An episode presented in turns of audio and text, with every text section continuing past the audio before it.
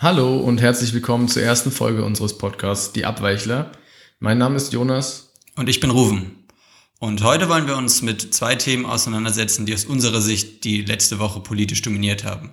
Das ist zum einen das allseits beliebte Thema Corona und im zweiten Themenblock wird es dann die Wahl des neuen Vorsitzenden der CDU sein.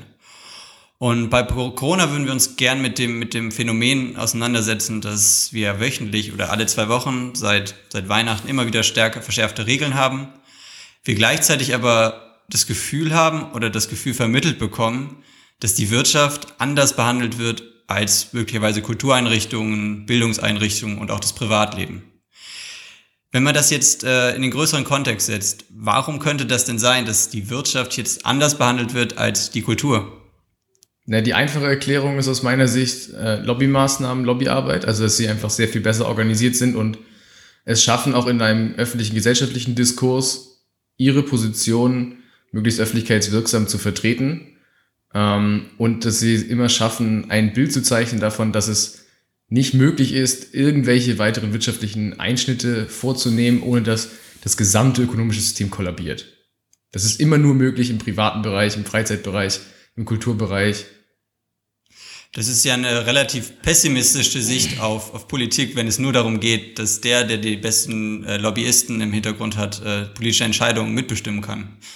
Ja, ich würde nicht sagen, dass es pessimistisch ist, sondern eher realistisch. Also so ist einfach meine Wahrnehmung. So würde ich sagen, funktioniert Und man hat ja auch einen Anhaltspunkt dafür gesehen, dass zum Beispiel im Sommer es bei vielen Kulturschaffenden ähm, das, das Gefühl gab, dass sie es nicht schaffen, sich als nicht mal nur als ein Verband, den sie natürlich nicht haben, sondern auch nicht mit einer gemeinsamen Stimme irgendetwas zu fordern, eine Strategie vorzuschlagen, irgendwie ein Papier rauszubringen. Und da muss man sagen, das ist natürlich auf Arbeitgeberseite ganz anders. Da gibt es wahnsinnig viele Institute, Verbände, Organisationen, die regelmäßig die, den öffentlichen Diskurs bestimmen und natürlich auch bei Politikerinnen und Politikern auf offene Ohren stoßen.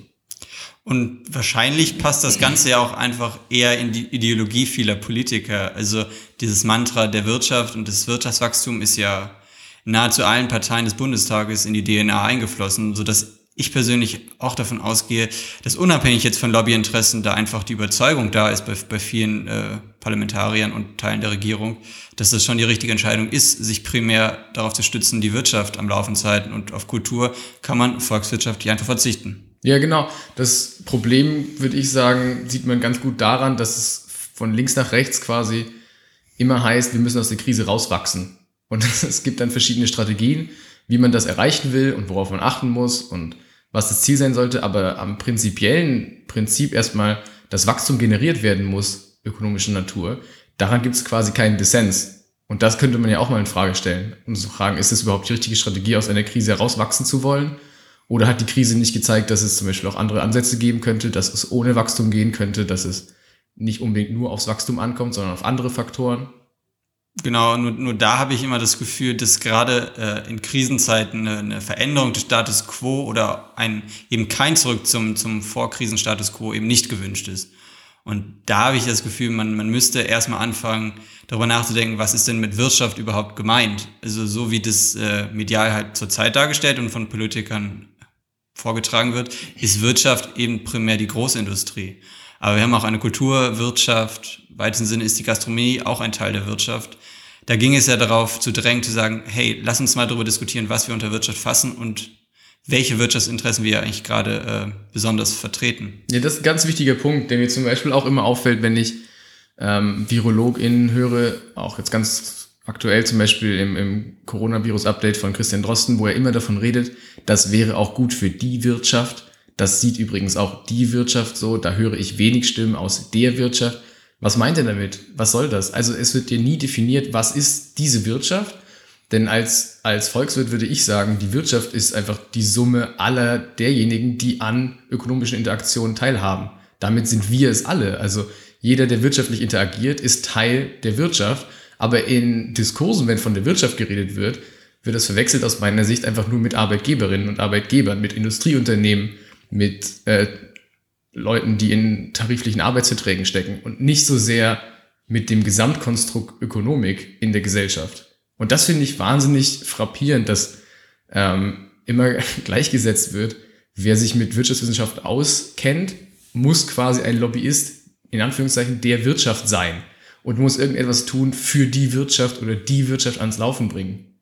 Genau, es gibt einen relativ einseitigen Blick erstmal auf die Wirtschaft und alle die, die sich mit Wirtschaft auseinandersetzen, die bilden so einen homogenen Block, wo es eigentlich ein relativ klares gemeinsames Interesse gibt. Das sind dann zum einen Großteil der Wirtschaftswissenschaftler und Wirtschaftswissenschaftlerinnen und auf der anderen Seite Lobbyverbände und möglicherweise auch Vorstandsvertreter der großen Unternehmen. Aber es gibt ja auch noch kleinere Unternehmen, den deutschen Mittelstand, der da möglicherweise auch immer mit reinspielt, aber auch viele Kleinstunternehmen, die von der Hand in den Mund leben und eben auch ganz viel, was eben nicht äh, positiv davon äh, beeinflusst wird, dass wir jetzt äh, Kurzarbeitergeld haben. Also das ist, ist eine, eine sehr einseitige Debatte und scheint sich eine sehr starke Diskursmacht aufgebaut zu haben, die unglaublich schwer ist zu durchbrechen. Ja, und noch, um nochmal ein größeres Fass aufzumachen, ist ja die Wirtschaft nicht nur Unternehmen, die Profite machen, sondern die Wirtschaft sind eben auch alle anderen Leute, Leute, die darin arbeiten, Leute, die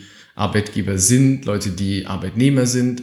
Das gehört alles zu der Wirtschaft dazu. Das heißt, das immer als quasi die Summe nur der profitablen Unternehmen zu setzen, ist einfach viel zu kurz gegriffen. Und insbesondere jetzt im Hinblick auf Corona ist ja auch interessant, dass man vor mittlerweile fast einem Jahr, im, im März 2020, das Gefühl hatte, hier werden Corona-Maßnahmen getroffen, die den Interessen des, des Großkapitals, so wie ich es jetzt mal bezeichnen würde, oder eben dem, was gern unter der Wirtschaft gefasst wird, enorm schaden. Und das ist genau das, was eben jetzt gerade eben nicht durchzuschlagen scheint. Also jetzt scheint es hier diesen Block zu geben von Interessen, auf die wir verzichten können, sei es Kultur, Privatleben, Bildung, aber eben nicht auf die Interessen der, der Industrie. Und da finde ich schon, hat sich eine, ein bisschen was verändert im, im, im Corona-Diskurs, im, fast jetzt schon im, im ganzen letzten Jahr. Inwiefern? Also was meinst du damit? Ja, ich, ich würde sagen, wir hatten gerade am Anfang im ersten Lockdown schon äh, eine Bereitschaft, in vielen Industriezweigen, in vielen Gesellschaftszweigen zu verzichten, weniger zu machen. Und das ist jetzt weg. Ja, okay. Also jetzt habe ich das Gefühl, jetzt, jetzt, jetzt baut sich da so eine Lobbymacht aus, die sagt, nee, also wir können auf viel verzichten, aber auf, auf unser Wirtschaftswachstum, auf das laufende Industrie, auf die Lieferketten, darauf können wir eben nicht verzichten. Ja, das stimmt. Das, das sehe ich auch so. Das finde ich vor allem immer bemerkenswert, wenn es darum geht, welche neuen Maßnahmen man machen könnte. Und wenn jetzt ganz aktuell zum Beispiel Zero-Covid oder No-Covid-Strategien veröffentlicht werden, die übrigens sehr unterschiedlich sind, die man nicht verwechseln darf, ähm, wobei es bei Zero-Covid ja darum geht, ähm, so ähnlich wie wir das aus dem Frühjahr kennen, The Hammer and the Dance, das Stichwort, also Hammer und Tanz einmal draufzuhauen auf die äh, Kurve und runterzudrücken, so dass man fast keine Inzidenzen mehr hat und dann wieder lockern zu können. Und No-Covid ist ja eine Strategie, wo man ähm, versucht, regional Grenzen zu ziehen, so dass die Inzidenz einfach runtergebracht werden muss, egal mit welchen Maßnahmen jetzt. Das ist gar nicht so eindeutig, sondern einfach nur die Inzidenz muss runter Richtung Null und dann kann man das ganze normale Leben wieder äh, leben. Und äh, momentan habe ich so das Gefühl, gibt es dafür immer das Totschlagargument, wer soll das bezahlen? Wie finanzieren wir das denn? Und das war, glaube ich, im Frühjahr kein so ein großes Thema, sondern im Frühjahr ging es eher darum, oh nein, wir haben ein Virus, den, das wir vorher noch nicht kannten, wir wissen nicht, was wir machen sollen. Jetzt kriegen wir das mal schleunigst in den Griff, kostet es, was es wolle. Und das war der viel sinnvollere Ansatz. Also das zeigen ja auch die Zahlen, dass wir danach im Sommer halbwegs vernünftiges Leben führen konnten, weil wir eben davor uns alle zusammengerissen haben und alle eben solidarisch auch einen Beitrag dazu geleistet haben. Und das haben wir jetzt hier gerade eben nicht mehr, sondern wir sitzen jetzt schon seit zwei, drei Monaten in diesem Lockdown Light, weil es ja eben nicht so ist, dass Industrieproduktion lahmgelegt wird, dass es äh, verpflichtend Homeoffice gibt für alle oder diejenigen, die es nicht können, eben in Kurzarbeit gehen zu 100 Prozent. Und da finde ich es immer, also wie gesagt, ich finde, das ist einfach eine, ein, ein Offenbarungseid des Diskurses zu, zu fragen, wer soll das bezahlen, nachdem man seit einem Jahr Kurzarbeitergeld, Lufthansa-Hilfen, sonst was rauspustet und finanziellen Spielraum hat bis zum geht nicht mehr und jetzt plötzlich, nee, jetzt können wir aber die Lieferketten nicht schließen, weil wer soll das denn bezahlen? Genau, und vor allen Dingen muss man sich in, in der Debatte einfach fragen, wenn wir stärkere Maßnahmen haben wollen, dann können sie ja nur in der Wirtschaft äh, vonstatten gehen oder ja. in, in, der von uns ja. Äh, skizzierten Wirtschaft, weil privat sich noch mehr einschränken, wenn man sich an die Regeln hält, geht ja kaum, wenn es tatsächlich nur ein, eine Person aus einem fremden Haushalt ist, mit der man sich treffen kann. Und interessant finde ich in der Debatte um Zero-Covid oder No-Covid eben auch, weil wir eben den Diskurs der Ökonomen ansprachen, dass sich bislang erst ein einziger Ökonom äh, in dem Diskurs auf die Seite von Zero respektive No-Covid gestellt hat. Und es ist der Rudolf Hickel, der ja nicht unbedingt äh, mehrheitsfähig ist innerhalb das der Ökonomie. Das ist aber Zero-Covid. Bei No-Covid sind mehr Ökonomen dabei. Also okay, ah, okay, dann. Aber Unter anderem zum Beispiel äh, Clemens Fuß vom IFO-Institut äh, hat die No-Covid-Strategie äh, unterschrieben mit. Okay, dann hatte ich da äh, ja. eine unterschiedliche Wahrnehmung. Nur interessant finde ich es trotzdem, dass sich natürlich, und das passt natürlich zu dem, was wir eben gesagt haben, wenn man sich mit Ökonomie, mit Wirtschaft auseinandersetzt, dann ist man, ist man meistens auf der Seite derer, die davon un unglaublich profitieren und würde da eben nicht zu sagen, wir müssen das Ganze runterfahren. Und deswegen spielt der Rudolf Hickel da schon eine Außenseiterrolle. Ja, genau, das stimmt. Wobei, wie gesagt, bei, bei No-Covid ist es ja eben nicht so, weil die No-Covid-Strategie nicht davon ausgeht, dass die Industrieproduktion runtergefahren werden soll, wo es auch so ein sehr interessantes Interview gab mit Clemens Fuß, der im Morgenmagazin gesagt hat, das darf man nicht verwechseln mit Zero Covid, denn das ist ganz gefährlich. Das ist das Schlimmste, was man jetzt machen kann. Die Industrieproduktion runterfahren und sowas und äh, hat das dann ausgeführt, weil No Covid, wenn man ehrlich ist, ist ja eine Strategie, die sogar für in Anführungszeichen die Wirtschaft, meaning Industrieproduktion, die großen Unternehmen, Arbeitgeberinnen, äh, positiv ist, weil wir dadurch schneller wieder aus dieser Phase rauskommen, in der fast kein Konsum möglich ist und in der Homeoffice für viele die Normalität ist und dann eben schneller wieder in einen Anführungszeichen Normalzustand kommen können. Deswegen verstehe ich diese Einwände auch immer überhaupt nicht, von denjenigen, die den BDI repräsentieren oder sowas, die jetzt den Zustand, den wir seit November haben, wahnsinnig weit verlängern wollen. Und da hat man noch nicht mal darüber geredet, dass das nicht mal eine langfristige Strategie ist. Dass wir immer sagen, ja, das machen wir jetzt bis 31. Januar. Okay, wir machen es bis 14. Februar. Okay, wir machen es bis Ende Februar. Wie lange geht es noch weiter? Was kommt danach? Was ist unser Ziel? Das ist ja eigentlich die, die spannendste Frage, wenn man das Ganze jetzt wieder in den größeren Covid-Kontext einordnet was ist eigentlich das Ziel, gerade das die Bundesregierung zusammen mit, mit den Ländern gerade verfolgt. Und da hat man ja das Gefühl, einerseits möchte man das Ganze unter 50 hin, hin, hinbekommen, unter einen Inzidenzwert von 50. Gleichzeitig möchte man schaffen, dass die, äh, die Intensivstationen nicht überlaufen, aber allgemein, wo, wo soll es denn hingehen? Ich glaube, das ist auch ein Grund, warum man, warum es gerade öffentlich so ein bisschen gärt, dass da eine gewisse Unzufriedenheit ist, weil man nicht ja. weiß, wie lange warten wir denn jetzt noch oder wo soll das Ganze hinführen? Und äh, ja. da würde ich mir manchmal von der Kanzlerin insbesondere, aber auch von anderen Politiker, Politikerinnen eine offene und ehrlichere Kommunikation wünschen. Ja, um bei diesem Werkzeugbild zu bleiben, haben wir gerade keine Strategie des Hammer und Tanzes, sondern ein bisschen Schraubstock ohne Tanz, dass wir einfach eingespannt werden in einen Schraubstock und dann sehen wir, oh, die Maßnahmen reichen nicht, wir drehen noch mal ein bisschen enger. Oh, reicht immer noch nicht, wir machen immer noch ein bisschen enger, aber keiner sagt, wann wir den Schraubstock wieder lösen und was danach kommt. Das finde ich ein bisschen problematisch. Aber du hast gerade die 50er-Inzidenz angesprochen, die auch in aller Munde ist, wo äh, auch immer dazu gesagt werden muss, dass es kein wissenschaftlicher Wert ist, sondern dass der ganz willkürlich gewählt wird und jeder Politikerin, jede Politiker immer dann sagen muss, das ist der Punkt, ab dem die Gesundheitsämter noch alles nachverfolgen können und dann nicht mehr. Und ich finde es immer sehr interessant, wenn Ökonominnen und Ökonomen diesen Wert als willkürlich in Anführungszeichen kritisieren und einfach benennen und gleichzeitig nie in Frage gestellt wird, was zum Beispiel Maastricht-Kriterien sind. Die sind genauso komplett willkürlich gewählt. Also 60 Prozent Staatsverschuldung, 3 Prozent Neuverschuldung pro Jahr. Das sind genauso willkürlich gewählte Parameter. Das hast du in der Ökonomik überall. Also du hast ja immer in irgendwelchen Diskursen willkürlich gesetzte Parameter, weil es gar nicht anders geht. Du musst dich eben auf irgendetwas einigen, wo du denkst, das ist ungefähr die Zielgröße, die wichtig ist. Ähm, aber gerade in dem Diskurs jetzt im Vergleich zu Maastricht würde ich immer noch sagen, bei der 50er-Inzidenz geht es ja eben darum zu gucken, wie lange können wir dann äh, Infektionsketten nachverfolgen. Und wenn das nicht mehr geht, dann ist das für mich ein, ist es ein Grund zu sagen, hier müssen wir stärker intervenieren. Und diese, diesen rein praktischen Grund sehe ich zum Beispiel bei den Maastricht-Kriterien gar nicht. Deswegen nee, genau. Wobei man da auch differenzieren muss. Es gibt ja Gesundheitsämter, die äh, kommen mit 50 und mehr noch gut zurecht. Und es gibt manche, so entnehme ich das in Diskussionen der Leute, die auf kommunaler Ebene dafür verantwortlich sind, die sind schon ab 30 oder 35 überfordert. Das heißt, es bringt auch hier nichts, einfach föderal zu sagen, oder, sorry, auf Bundesebene zu sagen, wir haben jetzt einen Wert, der gilt für alle sondern es ist natürlich regional höchst unterschiedlich. Es kommt dir zum Beispiel auch darauf an, kommt deine 50er-Inzidenz zum Beispiel äh, von einem großen Event und du kannst da die meisten Leute irgendwie nachverfolgen oder sind das viele kleine Infektionsketten, die nichts miteinander zu tun haben, die alle einzeln nachverfolgt werden müssen. Also das ist ja, das ist ja ganz unterschiedliche Sachlage dann. Genau. was, was ich bei der ganzen Debatte aber wichtig finde, ist, und das sollte man allen Politiker und Politikerinnen auch zugutehalten, wir wissen eben nicht oder wir als Gesellschaft wissen eben nicht, wie man damit am besten umgeht. Und klar, man darf Kritik üben und man darf es auch in Abrede stellen, aber den Politikern per se zu unterstellen, dass das Willkür ist, was sie tun, also davon möchte ich mich auf jeden Fall distanzieren, sondern würde mir nur halt eben, wie wir es schon angesprochen haben, eine klarere Kommunikation wünschen von den beteiligten Personen. Absolut, ja. Und wie gesagt, ich hätte auch gerne einfach eine Strategie, eine Aussicht, eine Perspektive. Wo geht's hin? Was wollen wir machen? Wie sieht das aus? Und ich glaube, dass da die momentane Diskussion um äh, Zero Covid und No Covid auf jeden Fall ein wahnsinnig wichtiger Diskursbeitrag ist, weil ich schon wahrnehme, dass sich Diskussionen verändern. Genau.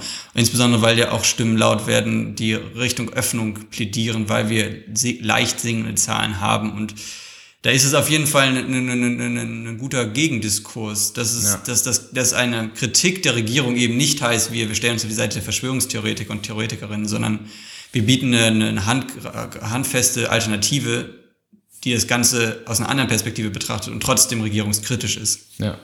Was Öffnung angeht, haben wir schon lange nichts mehr von Armin Laschet aus der Richtung gehört, der sich im Sommer immer sehr gut positioniert hat als derjenige, der für Öffnung plädiert hat und für Lockerung das ist ihm ein bisschen auf die Füße gefallen, hat aber trotzdem nicht dazu geführt, dass er den Kampf um den CDU-Vorsitz verloren hat. Das wäre dann auch schon unser nächstes Thema. Die CDU hat einen neuen Vorsitzenden.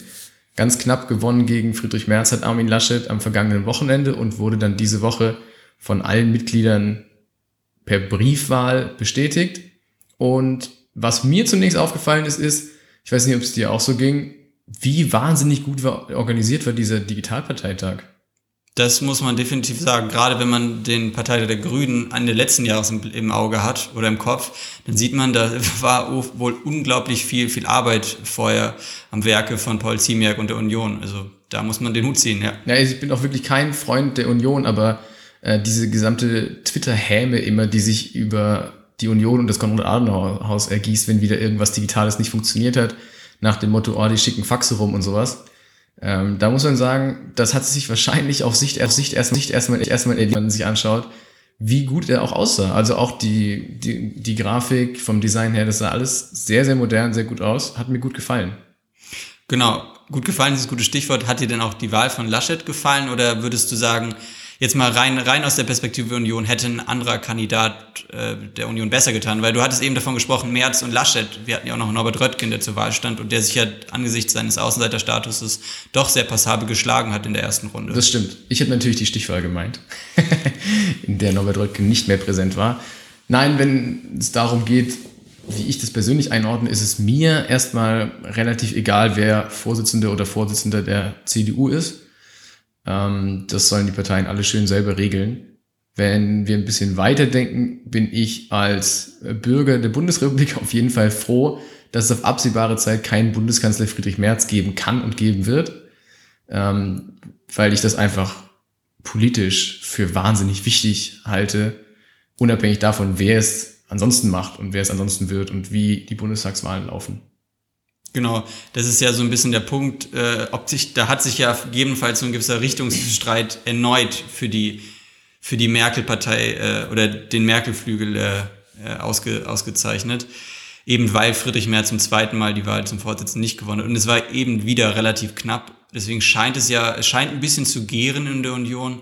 Und deshalb die spannende Frage, liegt es daran, dass man äh, inhaltlich mit Friedrich Merz ähm, d'accord geht? Oder ist es eher die Art, diese Art Anti-Merkel, die er ausmacht.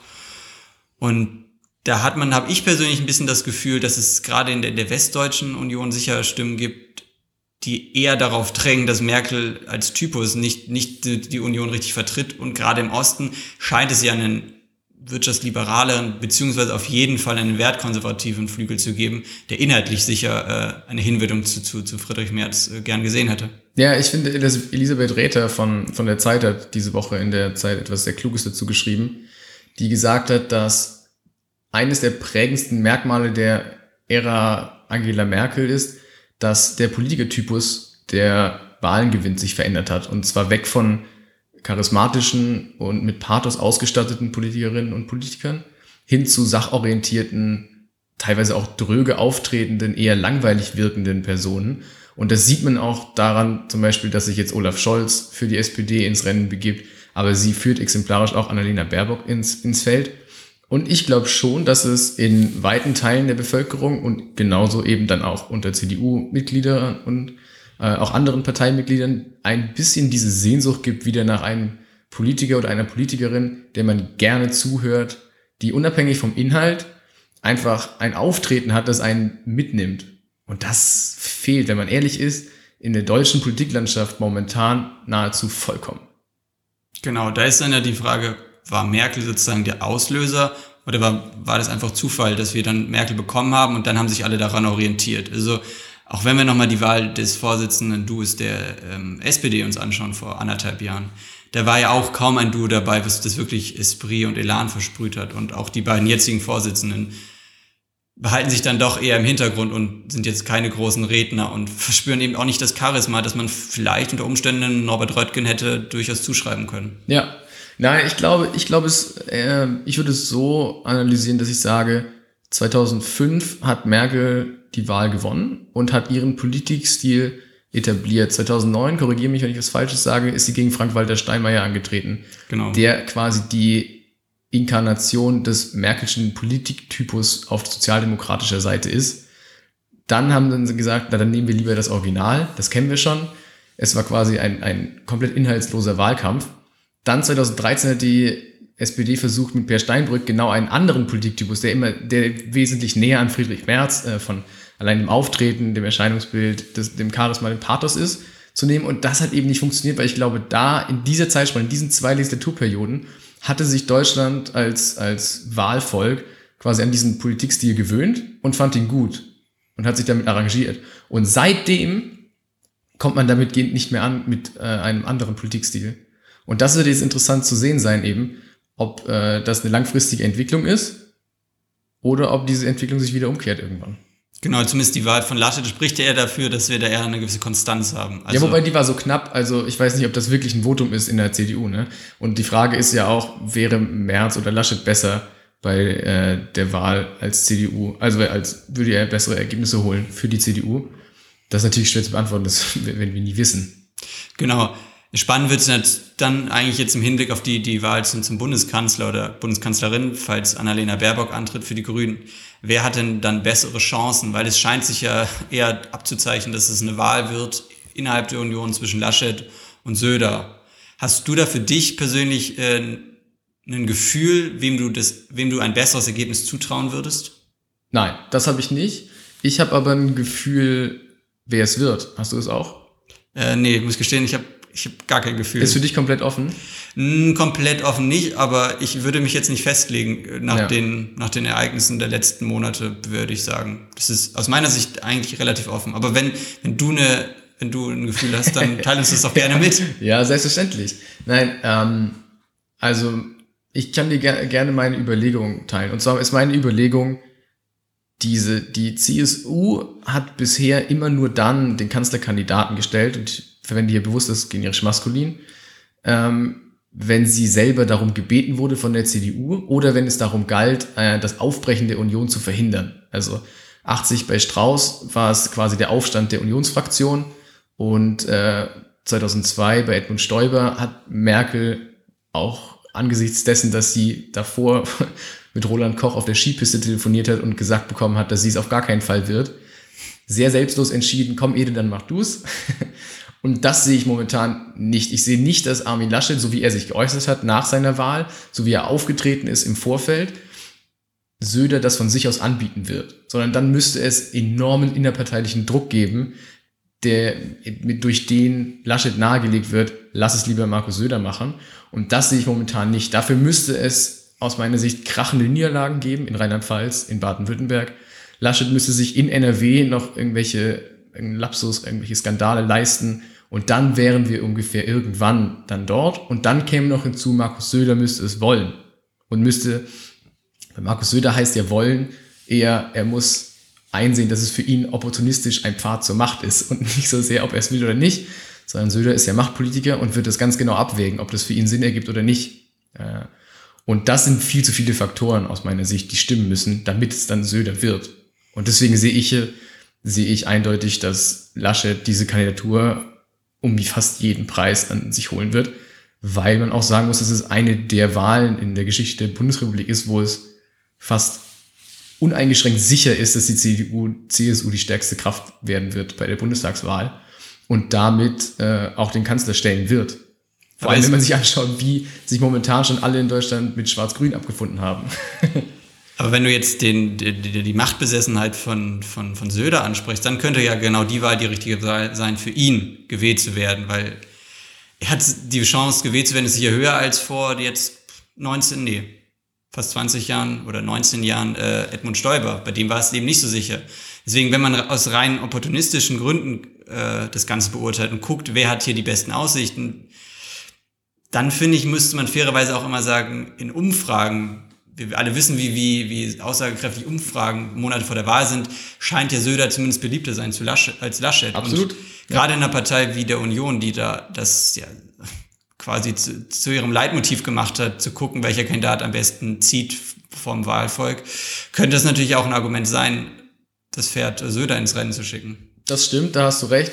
Wie gesagt, nochmal, mein Problem dabei ist nur, dass Söder bei aller Beliebtheit, Popularität, die er vermeintlich auf sich vereint, äh, ein eine Partei führt, die, wenn es optimal läuft, auf Bundesebene 6% holen kann. Das ist Nonplusultra, was sie rausholen können. Lass es 7% sein. Irgendwas in der Richtung. Das ist das, was quasi Armin Laschet allein in seinem Landesverband schon rausholen kann. Aber er führt auch noch die gesamte Bundes-CDU. Und ich sehe nicht, dass jemand, der noch nie in einer Bundestagswahl angetreten ist und die dann verloren hat, nicht zum ersten Mal jetzt antreten sollte. Also in einer anderen Situation hätte Laschet schon eine Wahl verloren. Laschet hat aber einen erfolgreichen Ministerpräsidentenjob, wenn man das für bare Münze nimmt, was in der CDU gesagt wird über ihn und wie er bewertet wird. Er hat jetzt den CDU-Vorsitz gewonnen. Er hat wahnsinnig viel Rückenwind dadurch. Und es ist natürlich auf seiner Seite, dass bei jeder Wahl, die er bestritten hat, die Umfragen immer gegen ihn waren.